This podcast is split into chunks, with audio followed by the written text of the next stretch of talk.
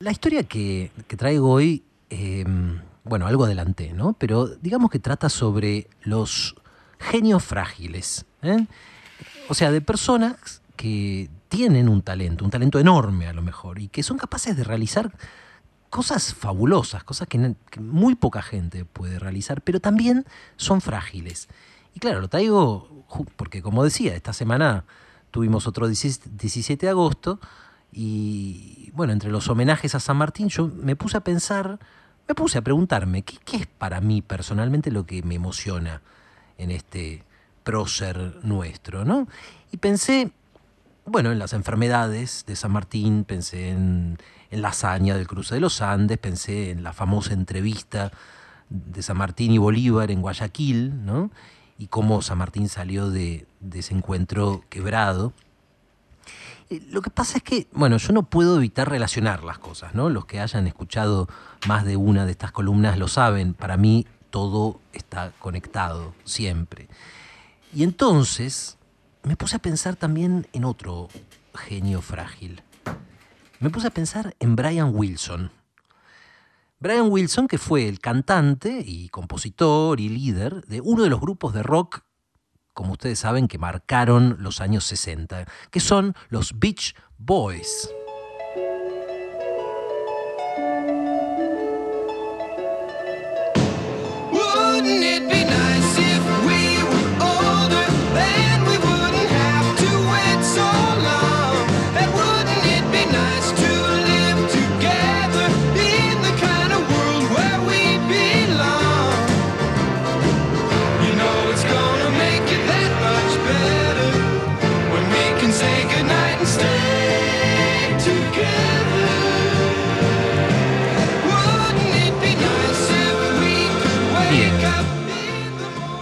Los años 60, amigos, hubo dos genios, hubo muchos genios, ¿no? Pero hubo dos genios rivales en la música.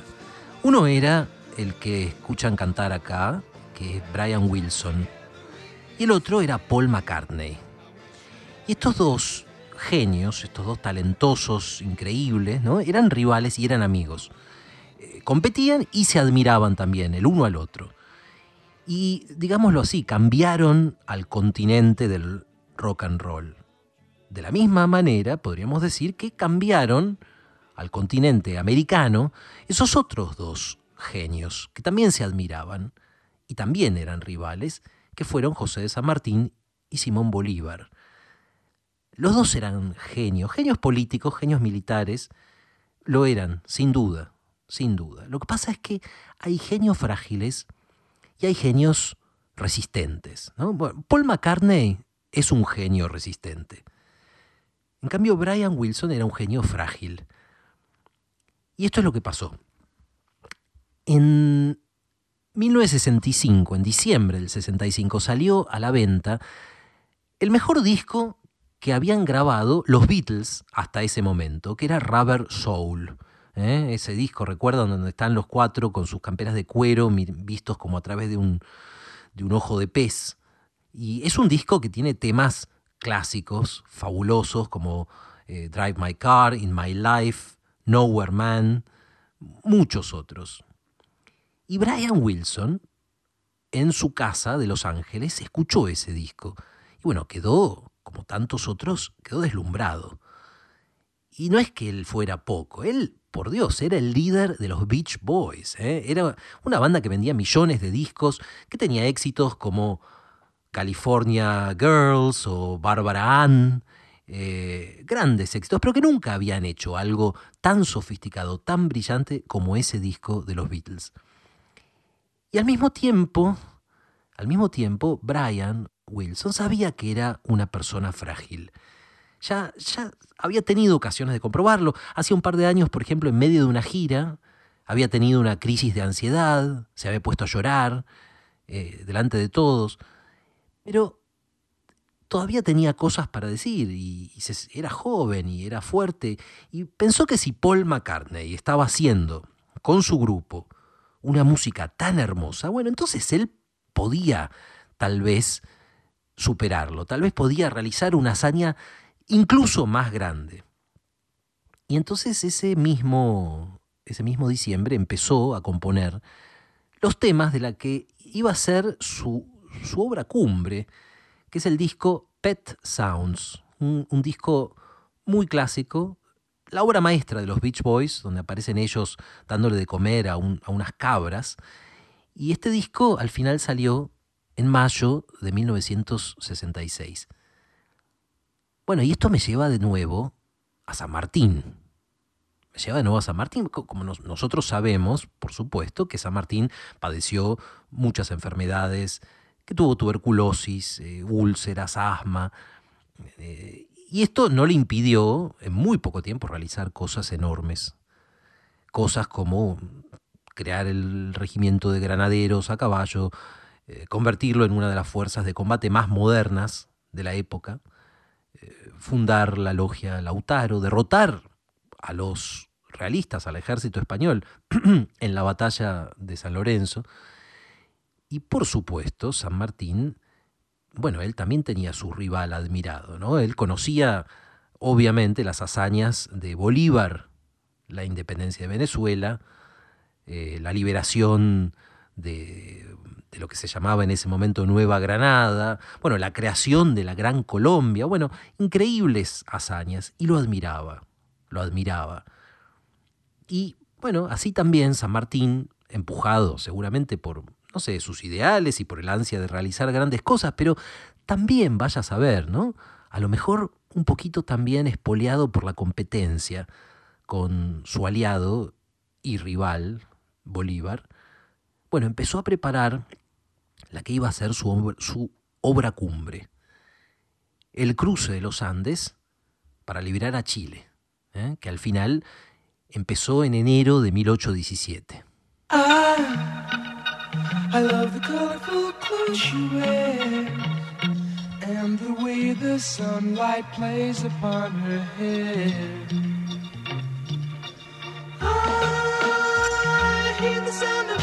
Gentle el, cruce de los Andes es algo, eh, no por haberlo repetido y aprendido en el colegio mil veces deja de ser asombroso, es una de las hazañas más extraordinarias eh, de la historia militar. Y claro, que un hombre que estaba enfermo y que además era vulnerable, ¿no? Era un hombre al que podía lastimar mucho el menosprecio de los otros o la deslealtad de los otros. En fin, que un genio frágil haya podido realizar esa hazaña, bueno, es algo que desafía a la imaginación. Aparte, bueno, la tecnología de la época no lo ayudaba. Estamos hablando de 1817. Pero San Martín también sabía elegir a su gente. Tenía un jefe de talleres, Fray Luis Beltrán, que inventó un sistema de poleas. Inventó en, en esa ocasión para el cruce de los Andes un sistema de poleas para poder pasar los precipicios cargando los cañones.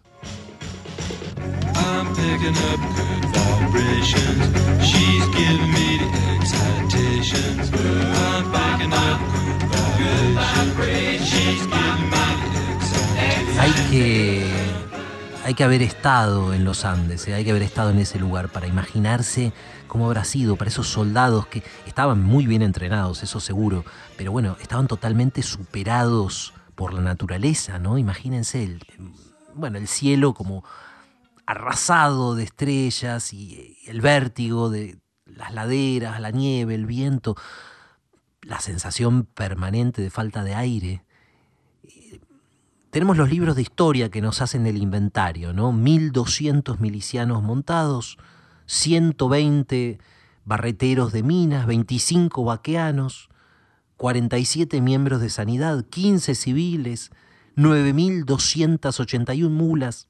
Bueno, todo eso, todas esas personas, todos esos animales, todo eso atravesó 500 kilómetros de uno de los lugares más hermosos, pero también más letales de la Tierra, y en Rancagua unió fuerzas con el ejército de O'Higgins, el ejército patriota de O'Higgins, y liberó Chile. Y nunca, nunca se había visto algo así.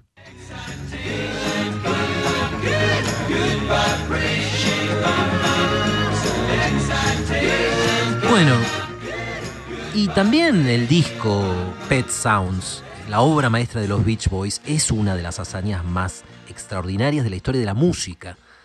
Y de vuelta, que un hombre enfermo, un hombre enfermo al que además le dolía cualquier crítica a su música, un genio frágil, como era Brian Wilson, que haya podido realizarla también desafía la imaginación.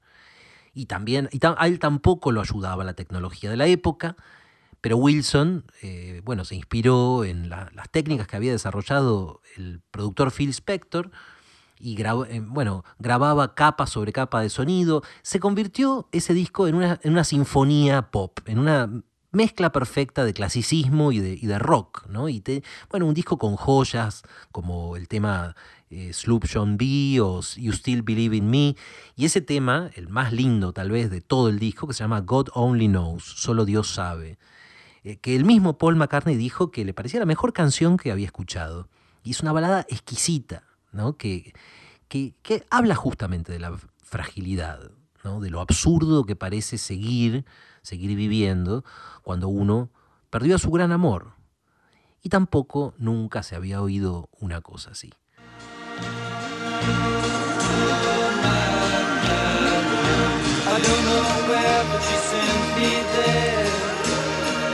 Pero bueno, hay genios frágiles y hay genios resistentes. Y Brian Wilson era un genio frágil frente a ese genio resistente de Paul McCartney. Y entonces pasó que McCartney, junto con los Beatles, obviamente, volvió a los pocos meses al estudio de grabación y produjo un disco que superaba a Rubber Soul y superaba a Pet Sounds y era un disco en realidad más grande que todo lo que se había hecho, en realidad todo lo que se había hecho en la música popular hasta ese momento. Y me refiero a los que algunos consideran como la obra maestra de los Beatles, que es Revolver el disco Revolver, que tiene, bueno, Eleanor Rigby, eh, Yellow Submarine, Here, There and Everywhere, For No One, canciones realmente para muchos insuperables. Imagínense entonces cuando Brian Wilson, con las manos temblorosas, puso ese álbum en el tocadiscos y escuchó esa música y sintió que se quebraba que lo aplastaba, porque él había dado todo lo que tenía en su disco. Era muchísimo lo que tenía para dar. Y aún así, lo habían superado. Y entonces con lo que le quedaba de fuerzas volvió al estudio de grabación, pero no sabía muy bien qué iba a hacer y no sabía cómo podía alcanzar a su amigo y rival. Y ahora, eh, amigos, llegamos a, bueno, en esta historia doble, esta historia de dos genios frágiles, llegamos al momento terrible en el que el genio frágil se encuentra cara a cara con el genio resistente. Y aunque les parezca increíble, los dos encuentros sucedieron, los dos. En julio de 1822, todos lo saben, San Martín se entrevista con Bolívar, a solas, en la ciudad de Guayaquil. Y en abril de 1967, Brian Wilson se entrevista con Paul McCartney, a solas, en su estudio de Los Ángeles. Y el resultado de esas dos entrevistas tan parecidas, de un genio frágil con un genio resistente, el resultado fue el mismo. San Martín, con mucha humildad, le ofreció a Bolívar su ejército, le ofreció pelear él mismo, San Martín, a las órdenes de Bolívar. Brian Wilson, con mucha humildad, le mostró a McCartney los temas que ya había empezado a grabar para su disco nuevo. No sabemos qué respondió Bolívar y tampoco sabemos qué opinó McCartney. Pero lo que sabemos es que al salir de Guayaquil, San Martín era un hombre quebrado. Y San Martín se retiró de la vida política y se fue a morir a Francia. Brian Wilson no terminó aquel disco, nunca lo terminó. Era un disco que se llamaba Smile. Trató de, más o menos de terminarlo en tiempos recientes, pero ya sin el grupo, casi como una despedida.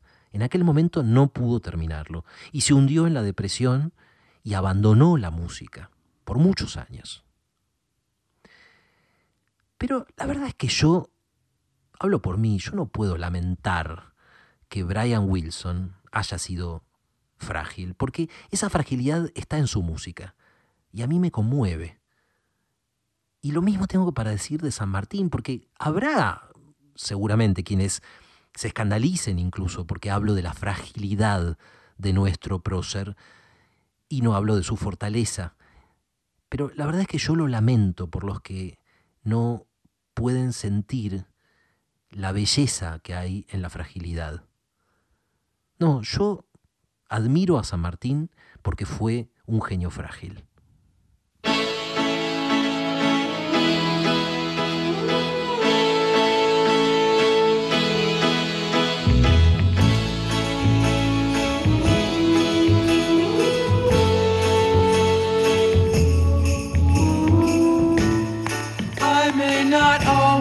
Love you. But long as there are stars above you, you never need to doubt it. I'll make you so sure about it. God only knows what I'd be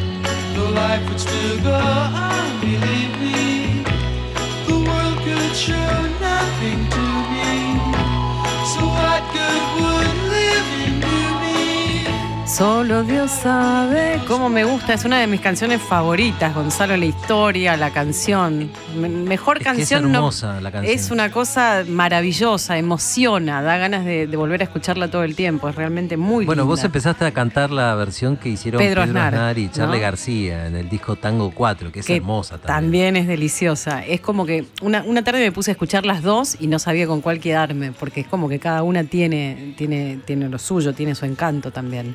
Pero bueno, la original es como que, ah, te encanta. Eh, a mí me, encanta. da escalofríos. la Sí, sí, pasa eso. Pasan un montón de cosas Mm. con esta canción. Eh, después podemos volver de la tanda, ¿no? Con, con la de Pedro Aznar, Pepo. Yo te pido las cosas. a la- No, pero para después de la tanda y qué sé yo. Eh, bueno, Gonzalo, ¿te parece que, mm, que le recordemos a todos los que están preguntando cómo ir a tu curso? ¿Qué tienen Me que encanta. hacer? Simplemente escribirte, ¿no? Sí, simplemente tienen que em, eh, decir si les interesa en Ujú. garces.cultura.gmail.com y el curso se llama, eh, los, Mm. se llama Mundos Encantados. Cómo lo Eh, real se ya- vuelve maravilloso. En los Sí, relatos de en los Borges, cuentos Bolaño. de Sí. Borges, de Bolaño y de Abelardo Castillo. Bueno, te saludamos acá, los tres. Bueno, Maravilloso muchas el gracias. relato de hoy, Gonzalo. Muchas gracias. Genio Muchas frágil es gracias, una Marcelo. muy interesante. ¿eh? Da Hasta mucho la- que pensar. Hasta la semana que viene y gracias, Gonza. Un abrazo fuerte. Pensándolo bien. Por Mitre.